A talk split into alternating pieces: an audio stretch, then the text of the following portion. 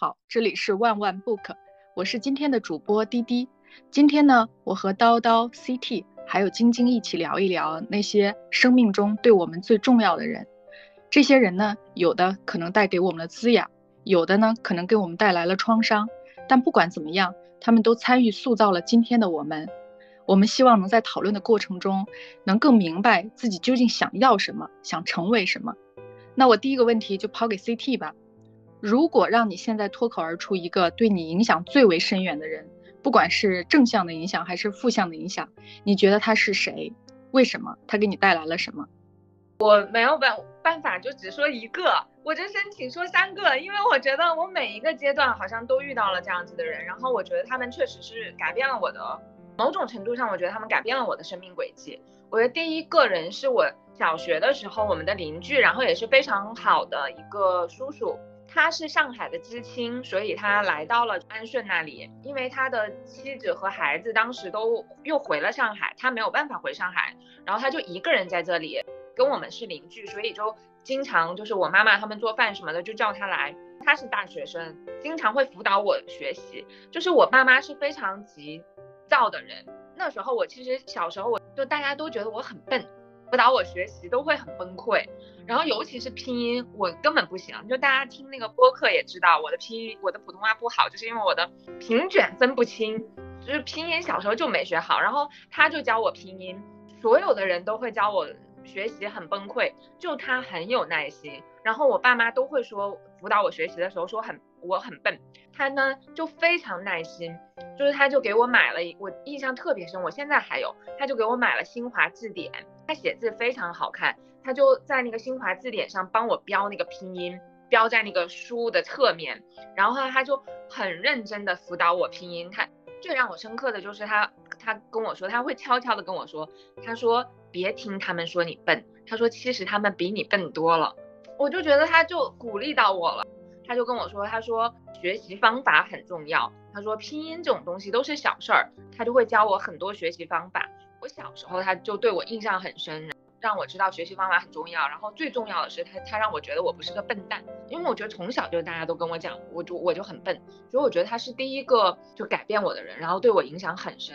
第二个我觉得改变我的人是我的一个高中语文老师，他是他的一句话，因为我之前估分之后我都就是有点失望，我就想报考别的学校了。然后是他就是不经意的一句话，呃，他就说你为什么不试试中山大学呢？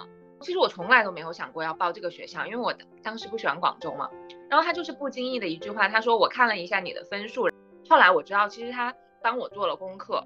然后他说我看了你的分数，然后也看了几年的就是中大的录取分数线。他说我觉得你的估分还是有希望的。他说你干脆就是搏一把。就是因为他的这一句话，其实我真的没想，然后我就开始看了一下中大，我就后来决定要报了。如果不是他那不经意间的一句话，我我可能就也不会是我现在的一个样子吧。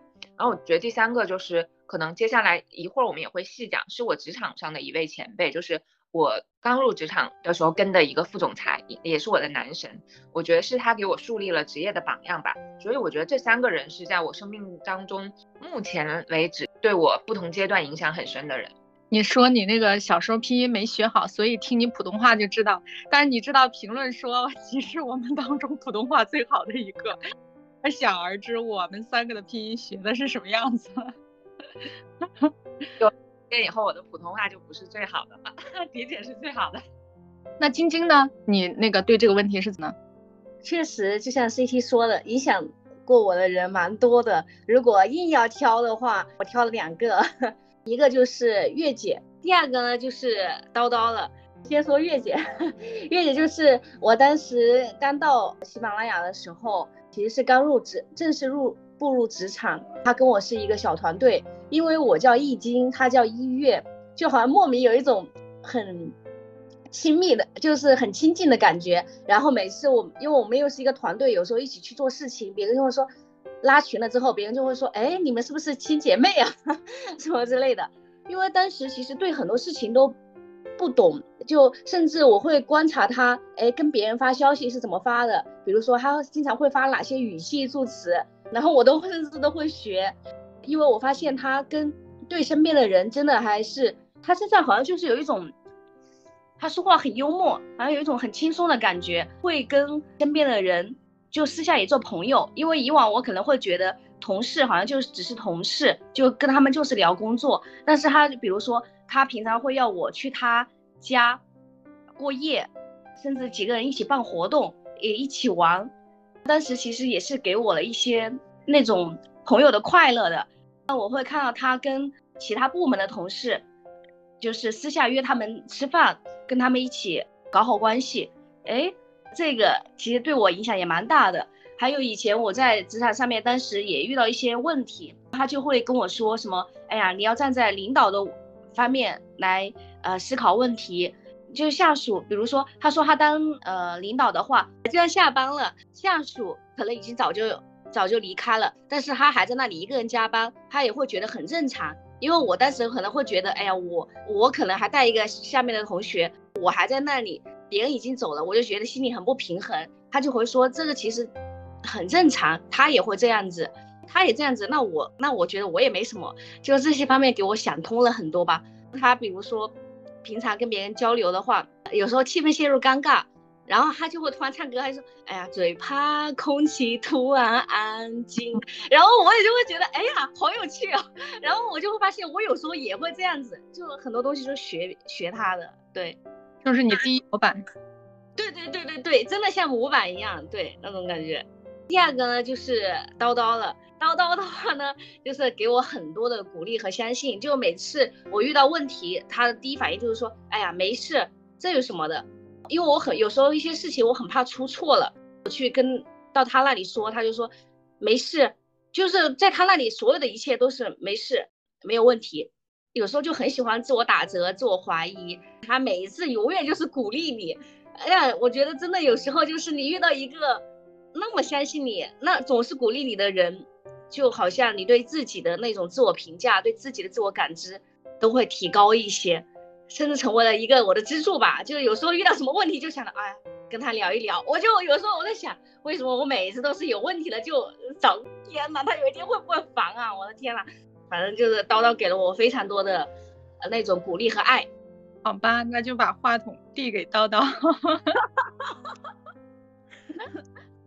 其实我觉得我能鼓励到晶晶，就是因为我和晶晶有过很多很多就相同的感受。可能很多年以前，我也和他有有过一样非常自我打折、非常低谷各种时刻，就是都是我经历过的，刚好就可以跟他一起讨论，然后互相鼓励。就他也鼓励到我很多。如果说影响最大的，我我感觉我工作以后，好像很多人都对我有过影响。如果从小到大影响最大的，好像是可能是我爸和我姐。我爸负责打压，我姐负责 给我一个 方向。因为我姐比我大六岁，就我上初中，他就已经上大学了。就在在我心目中，就他是村子里第一个考六百分以上的大学生，对性格呢又比男生还豁达一些，所以给我。带来一个影响，就是女生也可以更豁达，比男生更豁达。虽然我没做到，但是他他确实一直都给我一个影响。我遇到什么事情，我问我姐，我姐会说没什么大不了的。我高考考三百多分，我说是上大专呢还是复读呢？我姐说其实都行，也无所谓的，这都不重要。我就去复读了，然后复读完去选择大学专业的时候，我姐也说你想做什么就做什么。她一直给我的方法都是这种，就是你想做什么就做什么，其实影响不大。我爸一直就是给我一非常严重的打压、批评，从从小从我记事就在批评我，你这个没学好，你那个没学好，小学没有得第一名，然后回去要挨打要挨训，所以有感觉能贯穿我人生、影响我的，可能就是他们两个影响的最多一点，但是。我中间有好几次想辍学，呃，都是靠我爸那种打压，直接就给骂回学校去了，因为他太严肃了，我根本不敢反抗。就是我都想好了，我一定要辍学，然后回家我爸骂两句，我赶紧就跑，赶紧就赶紧就回学校了，没有任何敢反抗的意识。感觉这一点是有帮到算是帮到我吧。但是可能后面很久很久，我都会焦虑啊什么的，会紧张。我觉得是因为被他打压习惯了，就是老怕自己没做好，回去会挨批评。但是可能特别是和自己一起长大的人做比较的时候，会发现，在那一种很贫困的农村，就很无知的农村成长起来，可能。哎，有有时候我爸那种盲目的打压也是有一点用吧。然后我姐她又很努力，又很豁达，又给我带来一种这种影响。我爸让我就不敢乱来，我姐让我就是会觉得，哎，人生是要豁达一些。然后后面工作也遇到了很多影响很大的人，但是可能从小到大去想的时候，影响最明显的就是他们两个人。叨叨，我就是有个好奇哈，就是说你那会儿是为什么想辍学呢？就是是大大概自己多大的时候啊，就老是想辍学。我最严严重想辍学的时候，应该是高中的时候吧。我当时觉得，哎，在学校有什么用呢？其实这都能自学呀。那我我在学校不想学也学不进去。如果我出去工作，我想学也可以学呀，又不影响。嗯嗯嗯嗯。然后我又。那然后我高中是在一个全封闭的学校，怎么说呢？类似衡水，以衡水中学为榜样的学校，全方面打压学生，就是进，每天早上五点半起床，十点半睡觉，中间就是全部都在盯着你学习，不许和异性说话，头发各种都是管理的非常严格，然后也有很多同学都为此痛苦。我当时也挺不习惯的，后来复读的时候，我就换了一所完全不管你的另外一所高中，我在那里就很快乐。那老师每天就说女生要打扮的漂漂亮亮的，开开心心的。我就在那复读的时候就很开心，然后就从三百多分一下提到了五百多分，就超一本线几十分嘛。然后在那里过得非常快乐那一年。天呐，复读还过得这么快乐，学老师都这么宽松。对，对，很快乐，对，又快乐又提分，所以证明真的是你没办法通过一个痛苦的过程达到一个快乐的目的，你只能 有一个快乐的过程达到一个快乐的目的。哎，还真是，嗯，你等等，我还想问你，就是，那你姐姐经常跟你说这没什么关系，那你姐姐有没有什么觉得是有关系的东西？就比如说，他会觉得什么是重要的吗？还是他觉得其实都不都没什么关系？上什么大学，读什么专业，找什么工作，嫁给什么人？我感觉他一直都好像是在说没有什么关系，一直到有了孩子以后，他会说孩子很重要。他说你人一定要把孩子养好，每个人都要把自己的孩子养好。之前很多事情他都是说啊没有关系，你可以。做选择就做好自己的事情就行。其实很多事情他不是说那么决定性的，在他看来，我看这个问题的时候呢，其实我也在脑子里想了想，活到这个年龄，哪些人对我特别重要？其实最重要的就那么几个，两三个或者是三五个。那从这几个最重要的当中，我又想哪个东西是最为最为重要的？后来我真的是觉得它不是一个人，对我来说是一本书。就是那个，我之前也跟你们说过，那个《飘》里面的那个斯嘉丽的那个形象啊，我就是在三观还很松动的时候，大量的阅读其实是在小学阶段，因为那时候非常的无聊，就又不能看电视，看电视，那时候又没有手机游戏啊什么这些乱七八糟的，就是你极度无聊，也没有人交谈，也没有朋友，就只能就是坐在家里读书，呃，我觉得就是非常的感恩，我老爸作为一个中文系的老大学生，他有一个书柜。在我那个房间里，我基本上就全读完了。现在想想，我那时候读的东西实在是太深刻了，真的太深刻。我一生最为深刻的阅读发生在小学阶段。你敢信那时候我读《神曲》，你知道吗？就是无聊到太无聊的程度。因为他的书柜里其实也没有什么很多那种通俗的小说呀什么之类的，他因为是他的教材。就是那时候俄国文学读的非常多，因为他们那时候是主要是去读俄，他所谓的中文系主要是以俄国文学为基础的。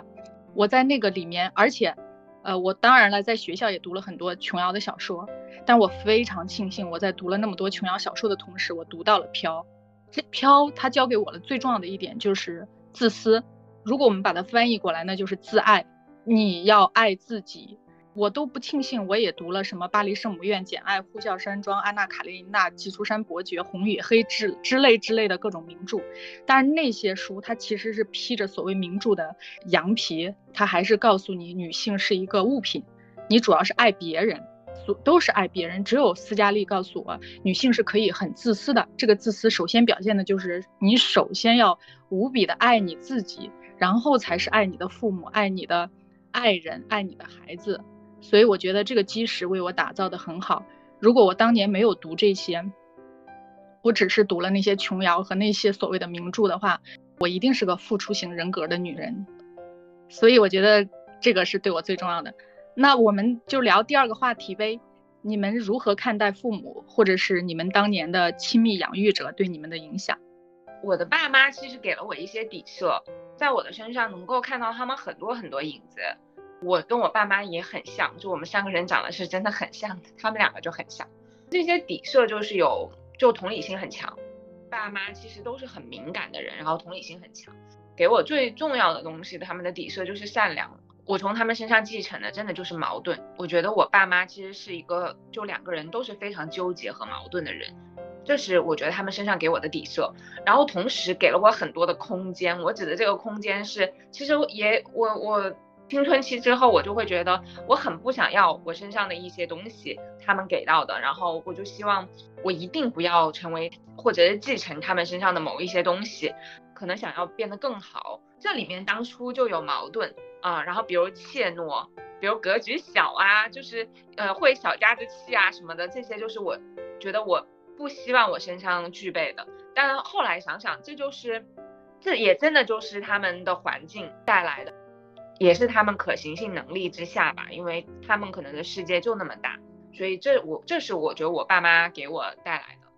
那晶晶呢？我的妈妈她是生活上面很多事情都考虑的很周到，比如说其实她只上过小学二年级嘛，她就自己后来又学拼音，然后写日记，学上网买东西，以及到抖音上面学怎么做菜啊，怎么煲汤啊，养生啊。就是他很多事情，其实他是非常的比他同同样没有受过教育的人，他是先进很多的。比如说，他也自己买社保，然后跟爸爸两个人一起就买社保。就我发现，比如说我的其他的一些亲戚，其实可能没有这方面的意识，但是我妈妈考虑很多事情，她都很周到。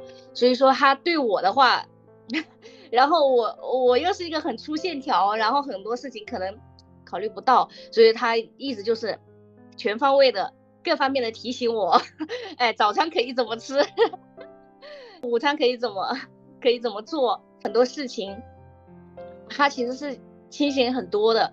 比如说，我现在呃跟老师在合作，没有工资，他就会说你是不是进抢传销组织了？你老师是不是进，而且是高级的传销？然后，哎呀，反正就是，因为他很多事情他考虑的比较多嘛。加上我这个人考虑比较少，他就会对我不太放心，因为家里的事情大大小小都是他在打理，所以说他就会有时候对我的选择、对我的一些想法就会参与的比较多。有时候我稍微那个，因为很多时候他其实是一种照顾和关心嘛，但有时候过多了之后，其实有时候变成了一种干预。对，比如说婚姻的选择，他也会提很多自己的想法嘛。我妈妈，所以说她那一种自己。就完全从零开始，四十多四五十岁，四十多岁自己开始学拼音啊，学写字啊，写日记啊，就是我觉得那幅画面是刻在我脑子里面的。甚至比如说，他为了把 A B C D，呃，就是二十六个字母学学清楚，因为他就说，哎，每次去外面，别人说那个车牌号，哎，说 D 多少多少，或者说 F 多少多少，他这个字母是不认识的，他就每次出去就问问别人，或者说查到这个东西是什么。然后他就死记硬背，就一定要把它记住，然后他就把二十六个全部都记清楚。我就觉得那种画面，其实那种韧劲啊，那种一定要，他就说，就是他有时候也跟我说，他说我搞什么事情，我我要么就不搞，我要搞的话就一定要把它搞得最好，就那一种，我的天呐，对，那种是刻到我骨子，就是影响，我觉得是刻到我我的脑海里的，对我影响很大的。他和我爸爸的话，这么多年，其实从结婚一无所有，然后到现在到县城里面买地呀，甚至做起六七层的楼房，其实是非常不容易的。他们那种每天起早贪贪黑的做生意，我妈妈以前跟我讲过一个细节，对我影响很，就是我记得很清楚。他其实是无意间说的，因为我爸爸，我觉得我爸爸做了很大的一个很正确的一个选择，就是娶了我妈妈。对我妈妈的家，我爸爸的家境简直就是，就是在那个穷的里面还可以是更穷，就真的是穷到就是家里面连结婚连一个新碗都没有那种感觉。我爸爸就为了娶我妈妈，就每天去跟我的外婆外公去做事情。外婆外公养鱼，他们就啊，我外我爸爸又力气很大，又很年轻，他又为了又为了我在我外婆外公面前表现，就干活真的就是特别特别的出力，甚至干到有。吐血的那种，哎，反正就是有一次就特别夸张哈。结婚了之后呢，我外婆外公跟我爸爸妈妈还是隔得很近，这样的话就还是可以去跟我外婆外公做事情嘛。就这么做了两三年了之后，我妈就说，就跟我爸说，就是一定要出去。他说在家里面那么苦那么累，又赚不到什么钱，就是要出去做生意。我爸当时觉得，哎呀，为什么要出去啊？在家里面种点田啊，养点鱼啊，然后。呃，这不挺好的吗？这日子也可以过下去啊。外婆外公也不同意，因为对于外婆外公来说，我爸爸妈妈在家其实从另外一个层面，一个是儿女隔得近，第二就是也多了劳动力嘛，对于他们来说也是有好处的嘛。但是我外我妈妈就是，就算是我外婆外公不同意，她也是为她自己的小家考虑的，为她自己的未来考虑的，一定要拉着我爸爸就出去搞生意。我觉得这也是一个很关键性的抉择。嗯，对，我就觉得他很明智的那一种。哎呀，这个我说到哪里了？是不是说飞了？我爸爸的话呢，就是我爸爸他就是一个，我有点像我爸爸，他就是思考还比较简单的。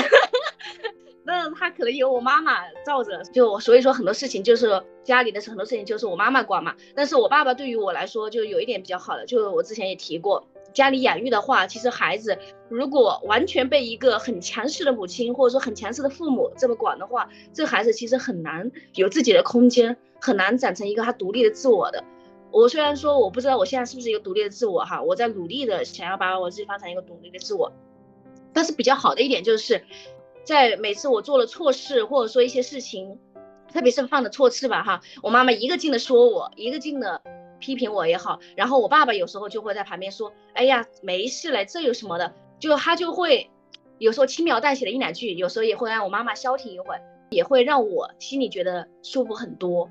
还有我爸爸很重要的就是他的那种，比如说路见不平拔刀相助的那种，那种那种那种像侠士一样的那种义气。对，比如说他无论是跟亲戚借钱，以前一下子就借十几万的那一种哦。反正就是家里的一些亲戚要帮助啊什么之类的，我爸爸都会帮助，就是那种热心肠，对我也是很有影响的，有很大的影响。那就是你的老爸老妈上的很多特别好的品质，其实在你身上都展现。啊，对，有有一些呃，对比较好的，有一些我觉得就是我自己也提醒我自己，嗯，可以这些可以学习。嗯，那叨叨你呢？我刚才说了嘛。就我爸一直从小到大打压我，非常严厉。就是什么，我妈她就是一个非常勤劳、非常善良的一个妈妈，就是那种完全的付出型人格。她愿意付出他的一切，榨干他的骨头给他的孩子。其实我爸如果做农民或者做工人都是很勤快的，但是他不怎么做家务。我们家四个孩子，后面你看又有八个孙子，其实所有的家务。我妈也会做一些工作，照顾家务和照顾孩子，这些所有的事情都是我妈在做。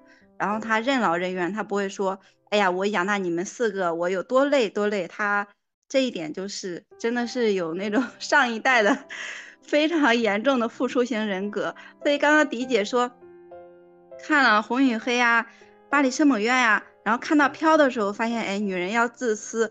我看到飘的时候，我看了好几遍，我都没这么想。是的，这个真的是看人，我觉得。对我看飘的时候，我看了好几遍，我就想，就是这个女主角，在我眼里她很很有魅力，她活得很很有生命力，但是我总觉得他做的很多事情，在我在我来看有点不可想象。我觉得我就被我妈。带带歪了，就觉得女性是可以牺牲的，就是所有的家务、孩子，好像女性是可以承担的，好像承担的更好一些。到我后来结婚，我就会自动的想进入一个角色，就是哎，我去牺牲一些，我去做一些家务。虽然我也不会做家务，但是我觉得我应该去学这些不擅长的事情，我会觉得可能是我应该去做的，因为我妈从小到大，她一直都在做全部。以及照顾孩子，等到后来，后来我就是彻底放弃对婚姻的这种期待的时候，哎，我发现我自由了，然后我就会觉得，天哪，我妈竟然是这样。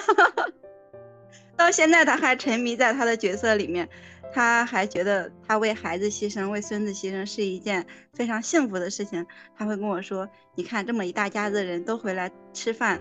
我愿意跟所有人做饭，我真的觉得好幸福，看着他们吃饭，我就想，我不想看着，我不想给任何人做饭。那么二十个人回到家让我一个人做饭，你们一个都饿着，我也不做。为为叨叨扛大旗，叨叨我错。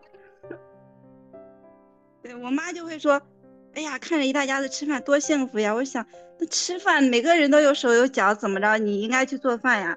我爸给我带来的那个思维就是，我我爸他缺点就是很打压嘛，他的优点可能就是他是男女一起打压，他是觉得女孩 完全不弱于男孩，就是我妈我爸从来没有说过，哎，你结了婚你要去看孩子要去做家务，我爸一直都说工作呀，你女孩怎么了？工作呀，你学习呀，你为什么比别人学习差？你工作呀，你为什么工作比别人差？就就很凶，就是说。你做女孩怎么了？做女孩你也你也你看人家那么多优秀的女性，那全世界全中国那么多优秀的女性，你们就不能向好的学习吗？对对对，是。我看飘觉得就是因为斯嘉丽她本身就是个亦正亦邪的人，她的选择她其实伤害了别人，就是他不是一个绝对的正面人物，这就是他对我致命的吸引力。因为我的成长环境里面，就是我妈是一个纯洁无瑕的圣母。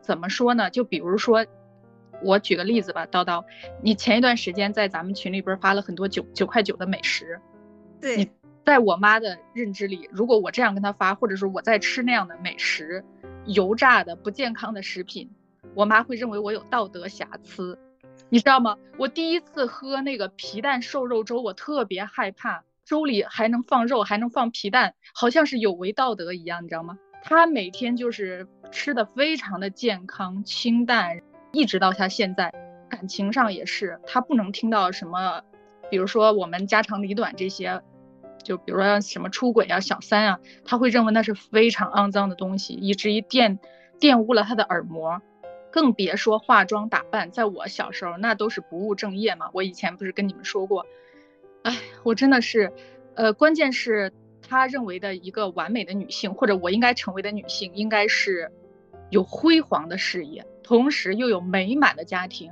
同时我又能一出手做各种美食，能把孩子养的能上耶鲁哈佛，所以他心里只有一个他看得上的女性啊。从小到大，我觉得，你知道是谁吗？是杨澜女士。我天，天哪！我笑死了！我的天呐！哎呀，我我为什么这个问题那天我写的是，就是他们在物质上让我活着，但是在灵魂上真的把我杀死了。我觉得，因为我是一个从小就知道自己想要什么的人，我我以为所有的人都是这样，呃，直到我养了孩子，我才知道哦，不是所有的小孩都知道从小就知道自己想要干什么。我从小就知道我想要写作，我想要写一本小说。我我我上学的时候就知道我想报中文系，或者是当一个编剧。我真的想得很清楚。如果我有一个孩子是这样清楚的告诉我他想干什么，那我的人生太轻松了。我就照这条路上给他寻找资源，让他成为他自己就好了，干他自己想干的事儿就好了。但是，呃，我的父母不是这样，他们非要就是你做什么都行，只要你不去做你想做的事情。啊，然后比如说法律呀、经济呀，就是他们特别想让我学的。想让我做的啊，当然这也是因为那个时候这两个专业是最火的。反正总之你不再干你愿意和喜欢干的事儿，他们好像就开心了。所以呢，对父母怎么说呢？我我今天也在想，也许我应该其实对他们心里还是有抱怨的。我可能应该放下这些地方，再去看看他们身上。我相信他们身上有很多闪光点，但是我现在确实是不愿意去看。但其实我有一个问题啊，其实在我看来，迪姐妈妈她有这么多条条框框的起源，是不是她是一个很幸福的人？就是她想提这些条条框框，她的生活都能满足。我小时候看过一本书，就是莫泊桑的项链嘛，他是一个其实是一个工人的。老婆，但是她特别渴望上流社会，她觉得她戴上了那个项链，她就是一个上流社会的贵妇和名媛。我觉得我的老妈是有点像这样的人，就是她明明出身一个农村的家庭，她嫁给了一个官员家庭的儿子，通过婚姻实现了她的阶层的一小步的跨步。于是呢，她会把自己的阶层想的比小公务员之家更高，就是她有非常非常强烈的优越感在自己的身上。他这个优越感体现在我要吃很清洁的、很好的食物，比如说他要买衣服，他一定要买那个品质感很好，然后最后把它穿到，我只能用那个词叫稀烂。我说的是内衣啊，然后真的，而且他会觉勋章，他经常拿出来给我看。他瞧不上很多人，我觉得，包括我，但是他确实超越了他从小一起长大的人，然后同时他的生活和感情获得了一个相对的满足。这一类人是不可能满足的，心比天高，命比纸薄，说的就是这一类的人啊。所以，我从小就知道，我作为一个女人，要放低期待，放低自己对自己，呃，婚姻的期待，对自己未来的期待，对自己容貌的期待，就是因为我这样一个心比天高，命比纸薄的模板就生活在我眼前，我知道那样的人生是其实。不管他的物质多丰饶，其实他内心都是很痛苦的，因为他可他觉得自己可以过更高级的生活。我爸爸呢，他是一个公子哥，就是他是一个软弱的文艺男青年。我妈妈呢是一个怎么说呢？她是一个高中毕业，她也因为这段婚姻没有被推荐上大学，因为那时候是推荐制嘛，所以就失去了自己特别宝贵的受教育的机会。呃，她天资是很好的，我老妈天资要比我老爸好。就是如果他拥有我老爸的资源，他一定会混得比我老爸更好。在这个家里，我老爸是没有话语权的，一切都是听我妈的。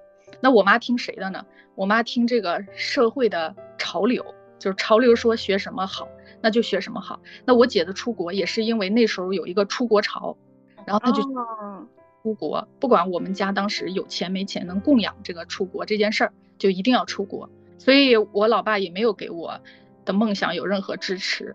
我最后其实我大学毕业之后进的是基金公司，也挺好的，就是明明显的就是每一步都踩在点子上，但是我就是不想去干那个，我就是特别的轴的人，最后还是辞职去了出版社，就是真的是很惊人的决定，在我们当时的基金公司里面，因为基金公司是离钱很近的地方，书出版社是离钱很远的地方。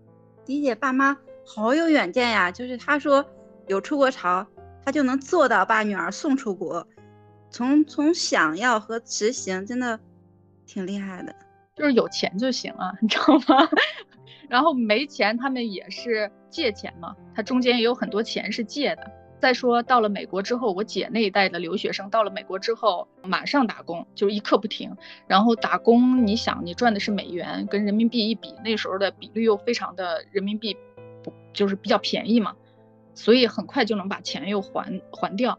但是他们很有魄力啊，对一个小地方的人来说，去美国是什么样子，他们从来没见过。但是他们觉得大家既然都这么走，啊，对，这点是主要是我老爸比较坚定。呃，我我老爸从小就有一个观点，他认为孩子要去很远很远的地方，就离父母越远越好。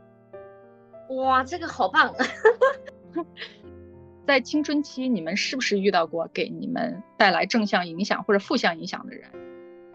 嗯，在你们青春期十几岁的时候，我在青春期的时候，我给我影响很深的，我觉得就是陪伴我的一个闺蜜。我不是之前也讲过吗？我觉得我从小应该。不是那种很受欢迎的，我一直纳闷儿为什么我不受欢迎。后来慢慢就是我从别人的评价和自己知道了，就是那种其实我我一直应该都是包袱比较重的嘛，所以我会在意很多事情。那我觉得那种在意就会变成一种就对自己也很狠，然后对别人要求也挺高的，是会给别人带来压力的，所以大家就会觉得我经常有一个被评价是我很独，就是孤独的独，就说一个人很独，就好像就是只顾着自己，但是他们还会有一层意识，就是就是压力很大，我就觉得可能我从小就不是很受欢迎。这个闺蜜就是她神经很大条，她不在意很多事情，然后从初中开始我就跟她建立了很深厚的友谊。而且我觉得我很奇怪，就是这个也是受我妈妈的影响，就是我的交友不能超过三个人，因为我非常在意一对一的这种高质量的陪伴。那我觉得，我觉得有第三个人就会要去平衡，有了一个人之后，我就会被就是另外一个人的在我身上的情感就会被剥夺。我在反思我这么多年的交友，我觉得这就是我的一个固定的模式，就是如果一旦我的朋友圈是三个人。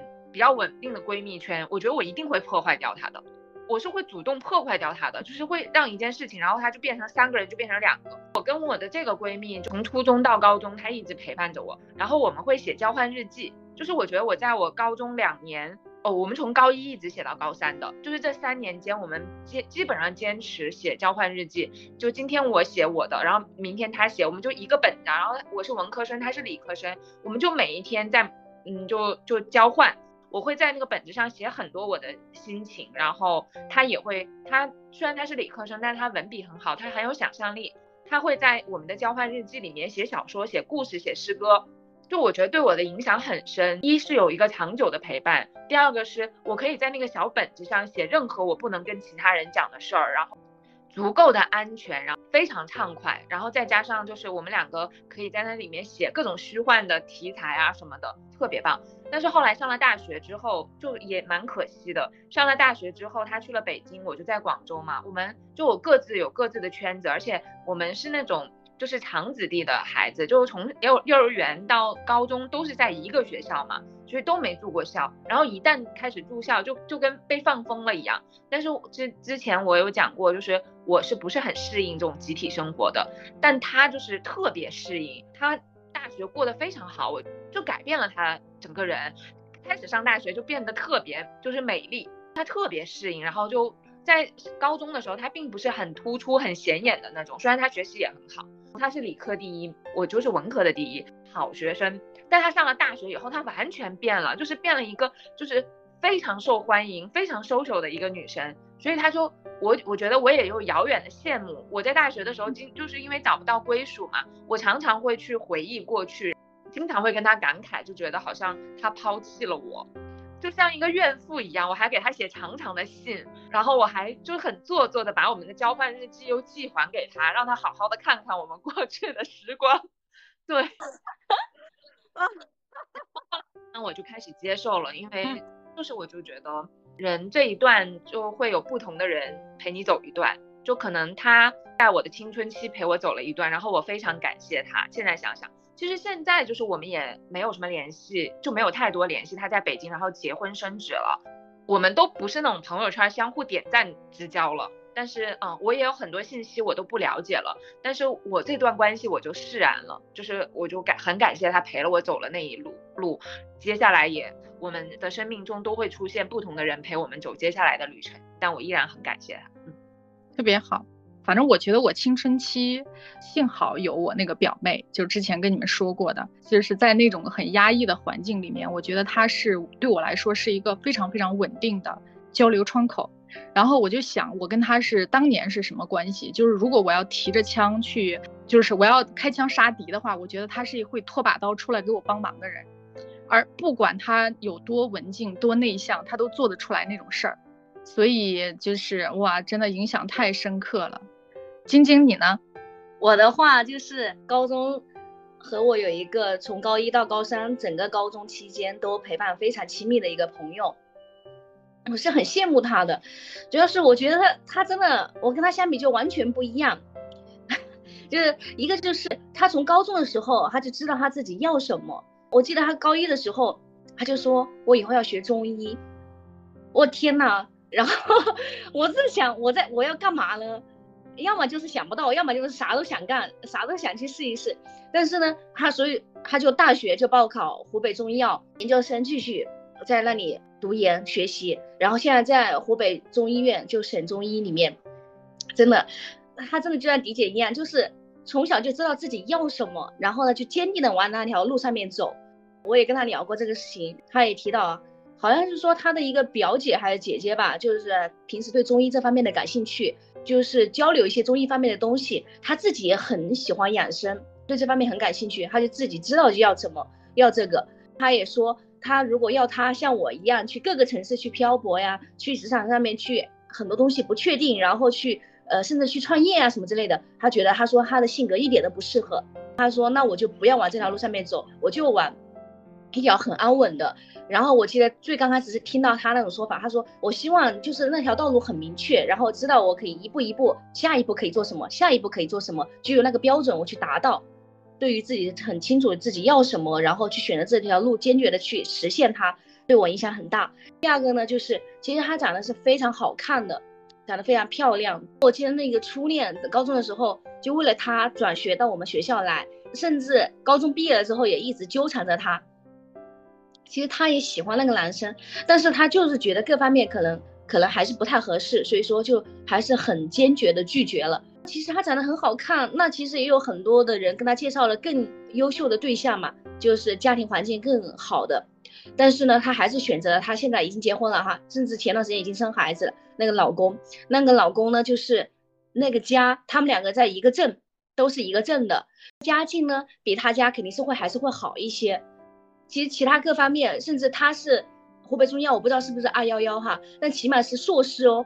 而且还是湖北中药的硕士，然后她老公其实是大专，而且家境也没有说很突出，但是她觉得，她觉得说她不想离自己的父母太远，就是她自己就是觉得她想要找一个离家近的，还有就是她知道自己性格很强势，然后我也见过她和她老公的相处，真的就是她老公对她言听计从，然后她。真的就是发脾气啊，或者说作呀什么之类的，就是完全就是包容，完全就是什么都听他的，知道自己要什么了之后，他也不会去说，哎呀，我一定要找一个更有钱的，然后学历更高的，或者说什么之类的，他也能够忍受，能够接受那些东西。我记得高中的时候有一次，我们学校组织春，呃，组织秋游，我记得好像是说去什么武大呀、武汉植物园、动物园这些东西这些地方去玩。其实一般这种秋游是全班都会报名的。只有极少数可能，就是因为家庭环境特别特殊，特别不太好。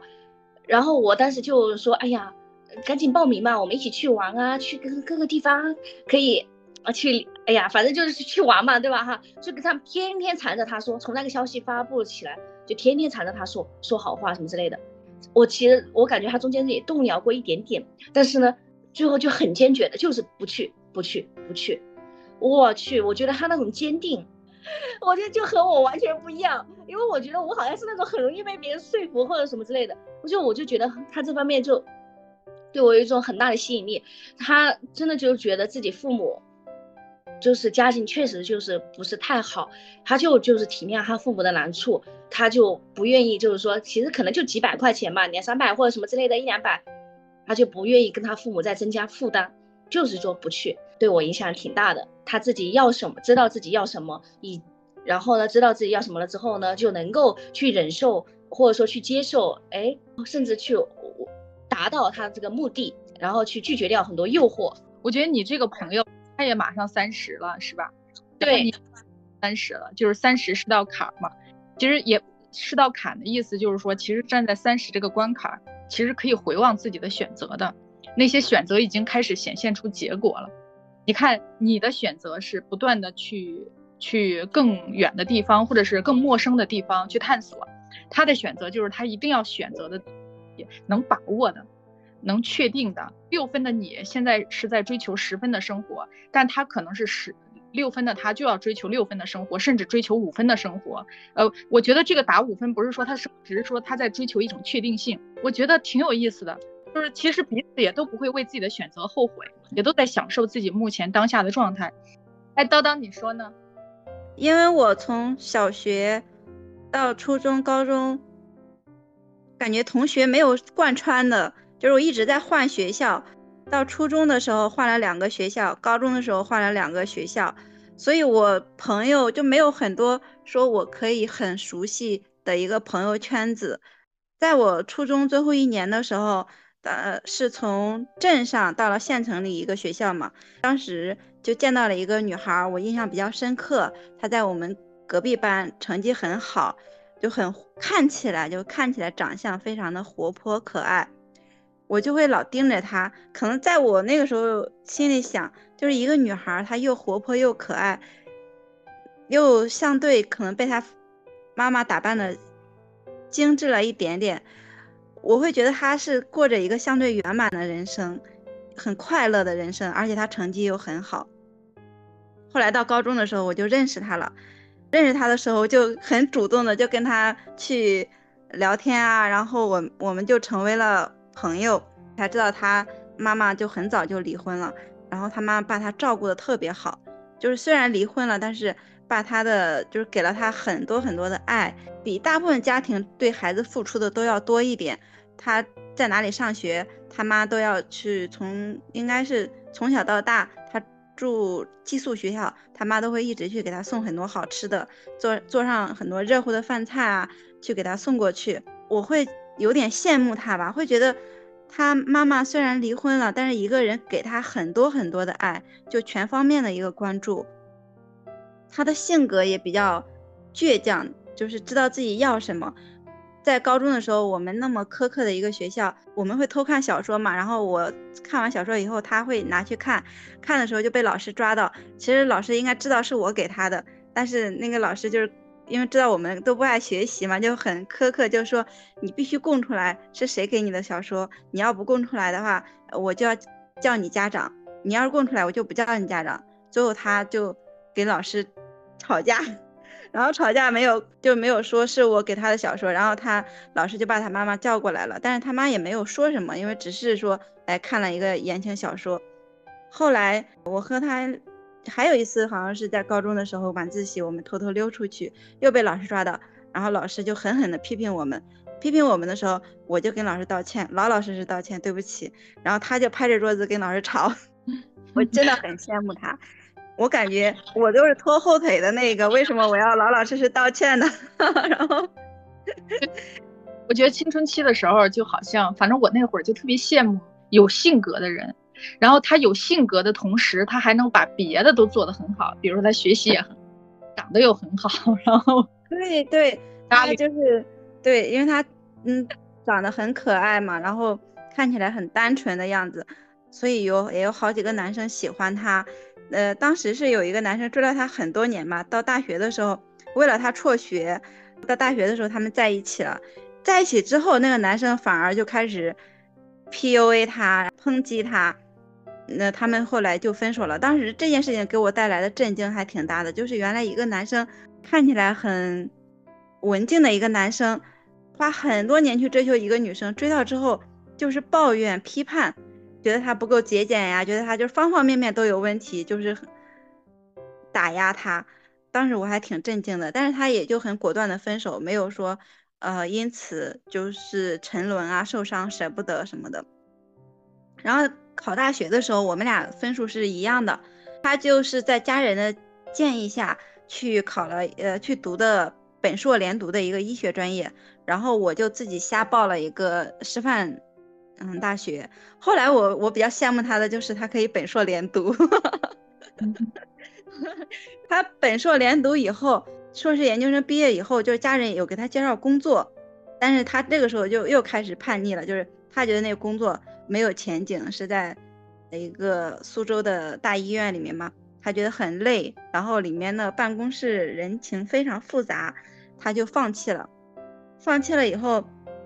他就回到了他的，他因为之前谈了一段恋爱嘛，然后准备结婚，他学校所在的地方去结婚生孩子。从毕业到现在应该也有五年了吧，他一直都没有上班。本来他就是养了很多猫，一直没有上班，就是他觉得他喜欢这种生活，他就去做了。就这一点还是也是我羡慕的，就是跟别人提的时候，或者跟我家人提的时候，我家人都说，哎，研究生毕业应该去上个班的，要不然读书多浪费啊。我也会附和一下，我说可能吧，但是私下去想的时候，我真的好羡慕他。就像迪姐说斯嘉丽，他真的就是他喜欢这样的生活，他就去做了。他不考虑任何人的感受。我我会觉得，如果是我，我的妈妈就是不惜一切代价从小到大照顾我，那我大学毕业之后是不是要回报她？她没有，她大学毕业到她结婚，因为她的对象比较优秀，他妈就相对满意，就也没有逼她工作。然后他妈给他准备嫁妆，然后准备给他看孩子，就没有任何说他妈要想要索取回报的那种感受。然后他也一直就自己的世界里面过得还。至少看起来过得还挺好的，然后现在也有孩子了。有孩子的话，他妈会去帮忙去看一下孩子。我觉得还是稍微的会整体他成长路径，我会有一点羡慕他吧。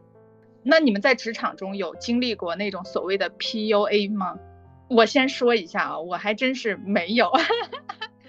而且我想了一下，对我影响深的人，能想到的都是女性。没有一个男人对我的生命有影响。你看，我作为一个编辑啊，说实话，我大部分作者都是男性。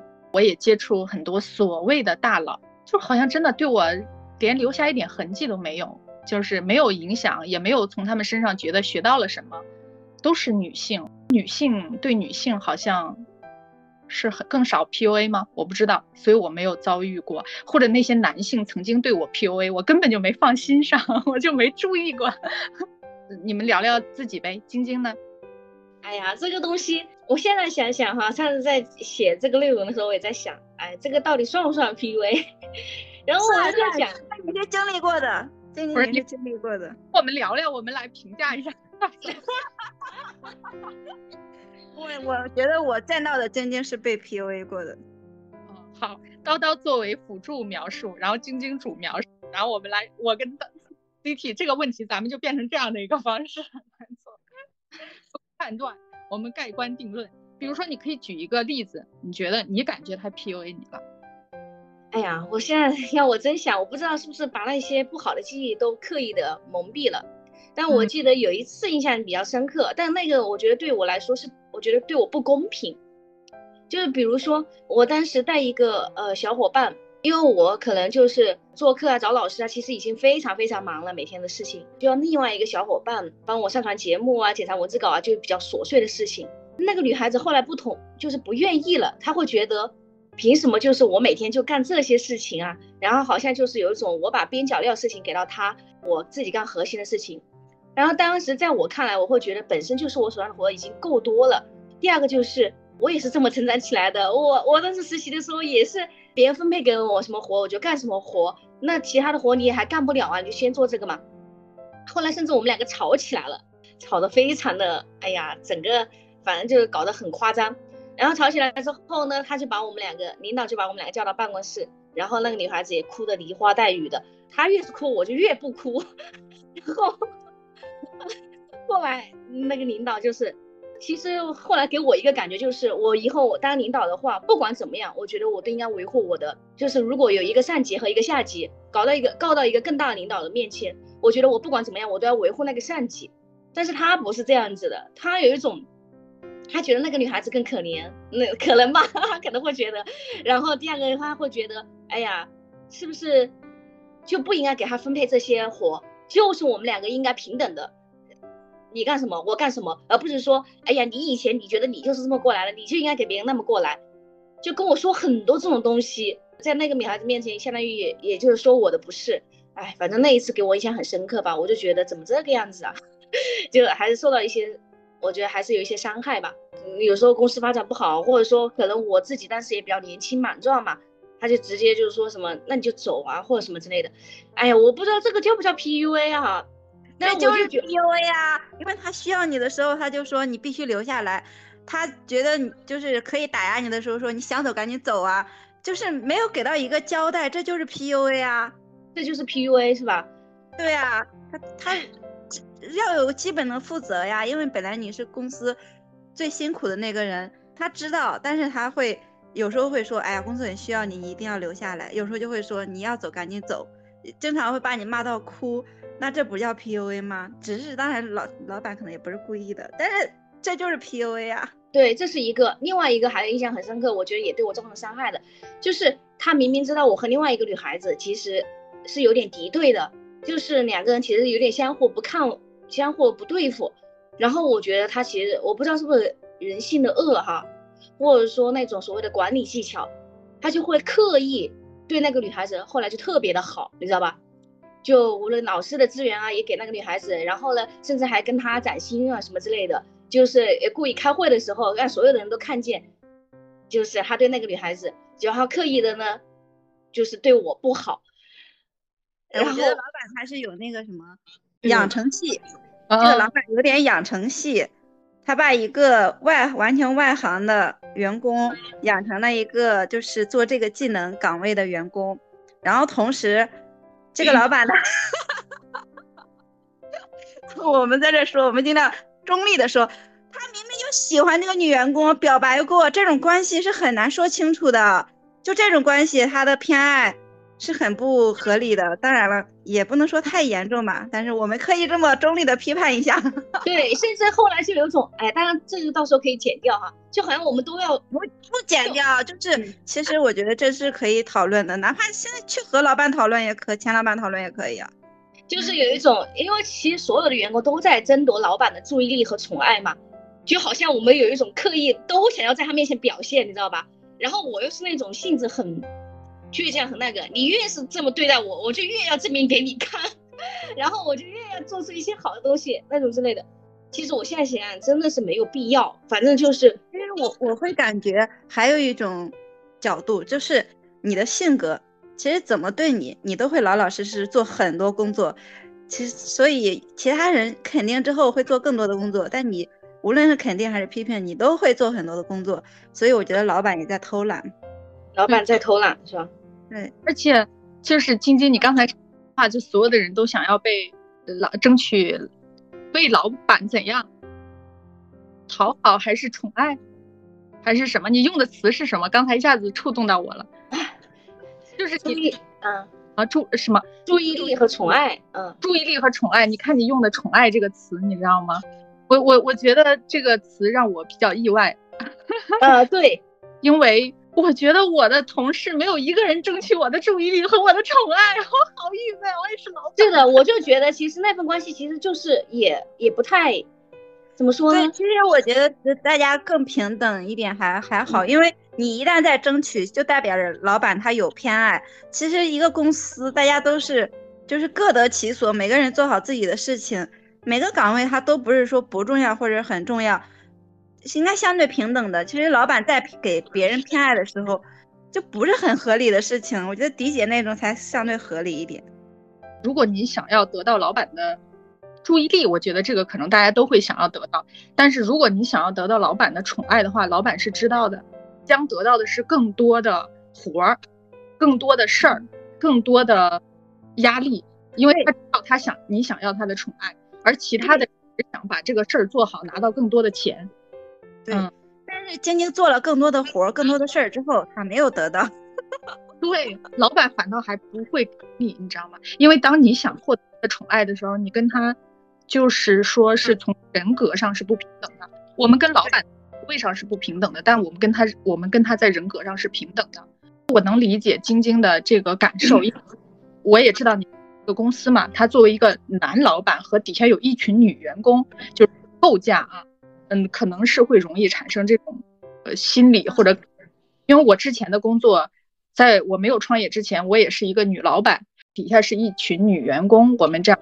那我现在做了老板，我也是一个女老板，我底下基本上也都是女同事和只有少数的男同事。那男同事你知道，他们都是这个世界的主，从小就被灌输的。我们这个重男轻女的社会，他们觉得他们是主人。嗯，那我没有我们任何一个男同事想要得到我这个女老板的宠爱，你知道吗？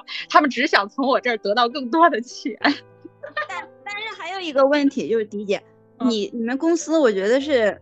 嗯，应该加班没有那么严重的。其实当时我晶晶一起的时候，公司加班非常严重，老板需要一些人心笼络来让大家去加班，然后他就会有时候刻意提供一点所谓的情绪价值，或者说什么之类的，就是一些手段，一些哎呀，我也不知道这个，但是情绪价值就是说能够让你心甘情愿的去多加班，让你心甘情愿的做牛做马，我觉得。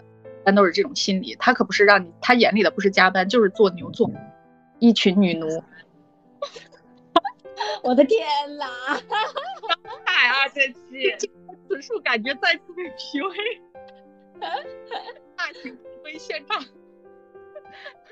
好了，是这样的，是这样的，晶晶一直还是没有意识到，对，就是他，他只是一个上司而已，他又不是主子。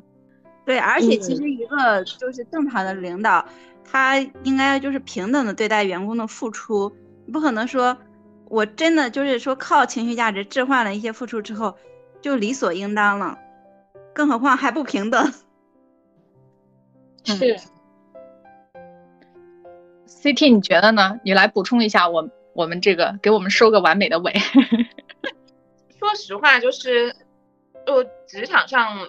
领导就自己做领导了以后，其实说实话是知道，就是需要动用一些对人性的洞察和管理技巧，让下面的人心甘情愿，然后超出你的预期完成一些工作的，这些都是管理技巧。我有的时候情绪上的一些付出什么的，或者你很好的去管理，就是比如说生气这件事情，有的时候都是需要表演的。我没有那么生气，但是为了让你们震慑到你们，我都会表演我的生气。这其实是我在支教的时候学会的，就是我们当时有一个从美国来的老师给我们上课，他上的那个课叫 Teaching as Leadership，教学其实也是领导力的一部分。他就说，有的时候你需要在你的学生面前表演你的情绪，就是你要告诉他们这就是规则，你要让他们懂得的方式就是你要发火。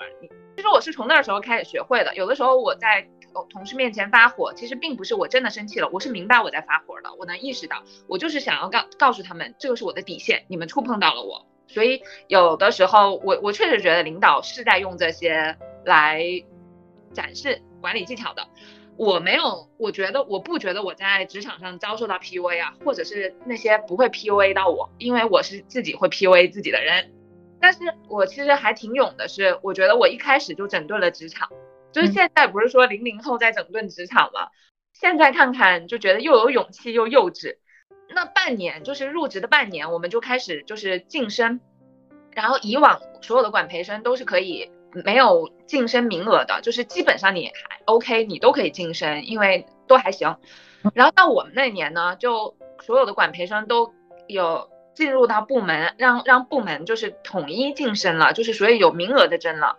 当时我就我就没有被晋升，我跟我当时的领导的关系就很不好，我不是特别喜欢他，是因为我不服气，我觉得你管理我就是你自己要管理好你自己，我觉得无论是专业上还是什么上，我就不是那么服气他。后来呢，他还没给我晋升，然后还在发布之前偷偷就让我知道了，就不小心，然后我真的很勇，我就直接去，我就直接给他写了一封辞职信，然后他看到的时候都懵了，都不知道是啥，我就发到他邮箱了。然后后来他就要跟我谈谈，呃，是一个女性领导，然后我们就去一个小房间谈。当时呢也控制不好情绪，就在那个办公室里梨花带雨的哭。就他在我旁对面，我现在能想到他应该也挺无语的，也不知道说啥，因为没见过这样的场面，就又哭边哭，然后还很，然后就说理由为什么啊？然后我还质问他，你为什么不给我晋升？你觉得就是晋升的条件是什么？然后他说说说，然后我就。不让他说完，我就会说，那你觉得我差在哪里？然后我还跟他说，我说我不能晋升的原因就是因为你要提你自己，然后我还让逼着他在我面前承认这件事情，哭到上不来气，然后到最后也聊不出了一个所以然，然后我就说，我说你知道吗？我真的很讨厌你，哇，我就觉得我现在真的是幼稚，哭完就是一堆纸巾，他在对面都傻眼了，我跟你说，然后他就也很生气，然后他说。我没有办法跟你沟通，然后他就让我去找大领导。然后当时虽然结局是是一件比较好的结局，但这后面出现了，就是我觉得是我的职场榜样吧。就我当时跟的副总裁，就是生动的教育了我。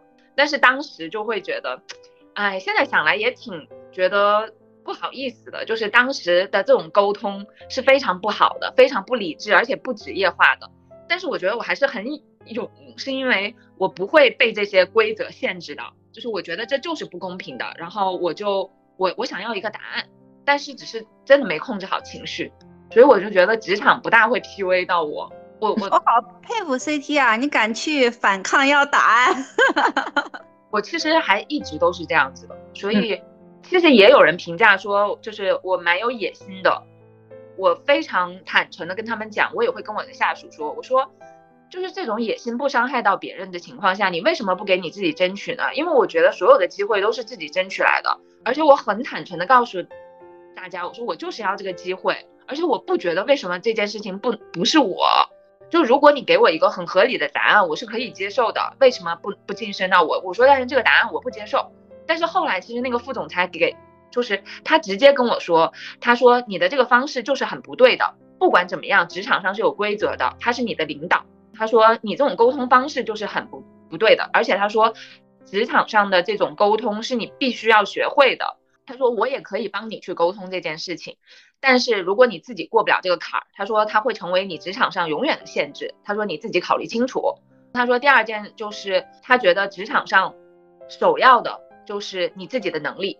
他说：“如果你的能力达不到，他说任何人都不应该为你争取你的晋升。他说没有什么就是特权的，不不会认因为你的身份有什么变化。他说，所以你今天跟我谈，你就应该在我这里学会。首先要看你的能力。后来他教育了我，但是我我心服口服。我觉得他给了我答案。我出了他那个门儿，我就觉得，哪怕我并没有跟他的谈话争取到我的晋升，但是我他给我上了非常重要的职场课。”我出了那个门儿，我就想说不晋升也没关系，因为他我都我就我要坚持待在这儿，然后我要证明给他们看，就是我是会凭我的能力拿到的。是，对，我觉得 CT 它可以反抗，因为那个时候我和晶晶一起上班的时候，一八年就是七六七月份，我们的数据就很难增长了，然后当时看后面招聘的人员工员工工资也都比我高嘛，就是可能他做的比我少，工资比我高。我也挺郁闷的，然后工作量又很大，我就想跳槽，就拿到了百度的 offer。准备走的时候，老板就是真的极尽所能不让我走，然后不让我走，给我股份啊，然后各种安慰呀，嗯，我就没有走，没有走。但是我发现从此以后，老板态度变了，他会觉得我是一个想要背叛他的人，就是有计划背叛他的人，那他就要去找个人来替代我，然后在他。找到人替代我的时候，他就，呃，开始批判我说，你是不是应该多加班做几个项目出来？我说我已经每天在加班了。他说那你周末怎么不加班？我说我周末需要回去看孩子。他说你试一试呀，也许你周末加班，你做出来的项目更多。当时其实我就气炸了，我就想我拿这个这么少的工资，我还要每天加班到十二点，我还要周末加班嘛？但是我不敢像 CT 一样反问要个答案，我就我就不说话。然后就准备辞职，啊，真的太过分了。那周末加班有工资吗？没有，我们每天加班都没有工资。后面他是找到人替代我了嘛，所以我说我要辞职的时候，正常就是我们每个员工辞职，老板都是要呃坚决反对，不许不许辞职。但是他他当时以为他找到了一个很好替代我的人，他就已经不挽留我了。他说你去问问那个新来的总监，他让你走，你就就可以随时走。然后那总监又很。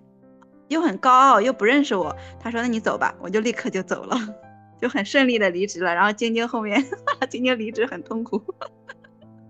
嗯，是的，而且叨叨刚刚说的，真的是每一个员工要走，他都要拼命的挽留。有一些明显你会觉得天呐，根本就不合适，能力根本达不到。但是我觉得他好像，他就总，我就说，就算我们是创业公司，也可以招到很好的人。我们又不是不给别人发钱。明明显，大家求职是大家都找工作挺难的，为什么？我说就是要自信一点啊！我不知道这是他怎么回事哈，人格缺，对他还是他是觉得很多人他都可以培养出来，如果就是啊，对对对，他总是觉得，因为毕竟是一个新兴行业嘛，他是相信都能培养出来的。哎，在职场上聊了这些得到的滋养和被 PUA 的感受，那我们聊聊。就是咱们自己想要给别人带来什么样的影响呢？就是基于我们的感受。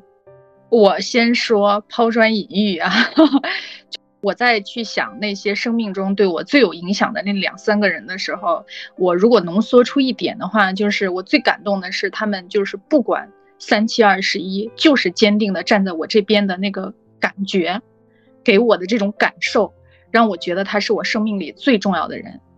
因为事情现在我在想，没有什么对错。你在当时当当下的那一刻看这个事情的对策，和你用十年的眼光看这件事情的对错，和你用二十年看这个事情的对错，它不一样。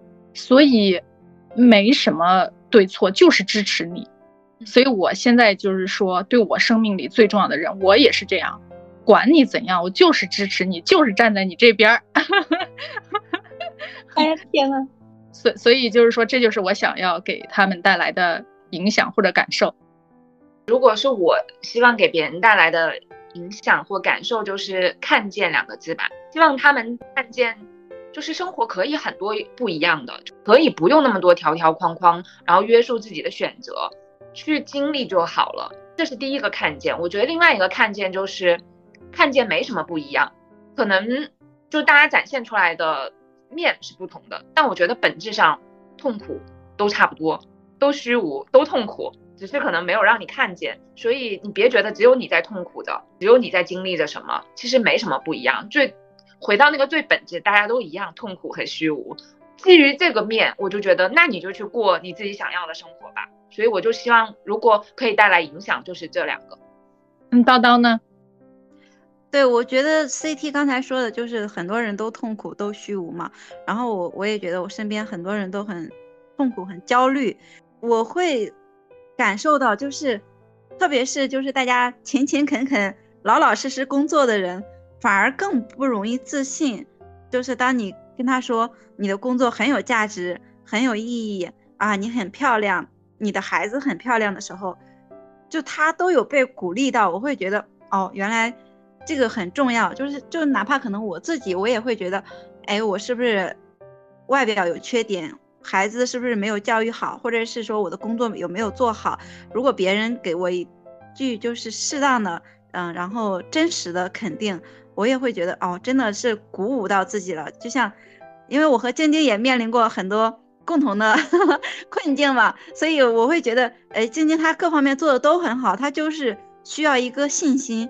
需要被鼓励，然后我发现我身边很多人都是这样，那我可能就是在沟通的时候，我会学着去说，哎，以前的话我会觉得，哎，有必要吗？你要去，比如我有一个同学，他孩子刚出生，我我就盲目的说，我说你的孩子真的太可爱了，我我我说今年都没有见过这么萌的小孩儿，真的好漂亮，跟你好像呀，但其实他的孩子长得确实没有他好看，但是我这么夸完之后，他就跟我说。他说：“真的，我也觉得，都我的心都化了。我看到我的孩子，然后我就发现，他真的是 很认可这句话，然后而且他很快乐。我我会觉得，哦，原来其实我平时很忽略这种东西，哎，其实它还是挺有意义的。是我说一点我的感受哈，就是当我内在的自尊水平比较低的时候，别人给我的夸奖，我都把它理解为礼貌。”或者是理解为客套，或者就会想起我妈小时候跟我说了十年的咒语，就别人说的都是假的，只有我说的是真的，你知道吗？别人夸你的都是假的，就会想起这句话。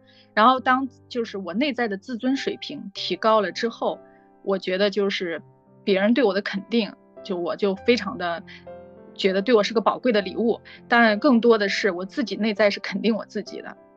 是的，我觉得我也经常会，如果别人肯定我的话，我会先怀疑一下，哎，他可能是客气，然后也会觉得你还好吧，都已经很习惯了。就是他在群里也经常会鼓励我们，我我们说我们没灵感很渣的时候，他他就经常会说没关系，慢慢来，怎么怎么样。我就其实我在群里我都还是蛮受到鼓舞的，而且我觉得叨叨用词很严谨，是今年看到最萌的宝宝。嗯，晶晶呢？我的话，我就觉得，哎呀，自己这一路走来，从太多人身上获得了特别多的那个能量和智慧，希望自己能够 之后就是真正的还是能够成长起来，然后能够去给到其他一些，就是好像就是人很多时候在帮助过去的自己，给到一些。那些之前和我有相同和我有相同境遇的女孩子们，嗯，孩子们，哎，也不孩子们什么呀，相同境遇的人。对，我觉得今天说的特别，我们人都是在帮助过去的自己，真的是非常棒。那我们今天的节目就到这儿喽，欢迎听友们在评论区和我们分享你对你生命中最重要的人是什么样的感受。我们将在留言当中选出一位小伙伴，送出一本《我的天才女友》。愿我们都有能力获得爱，付出爱。好的，拜拜。拜拜。拜拜。拜拜。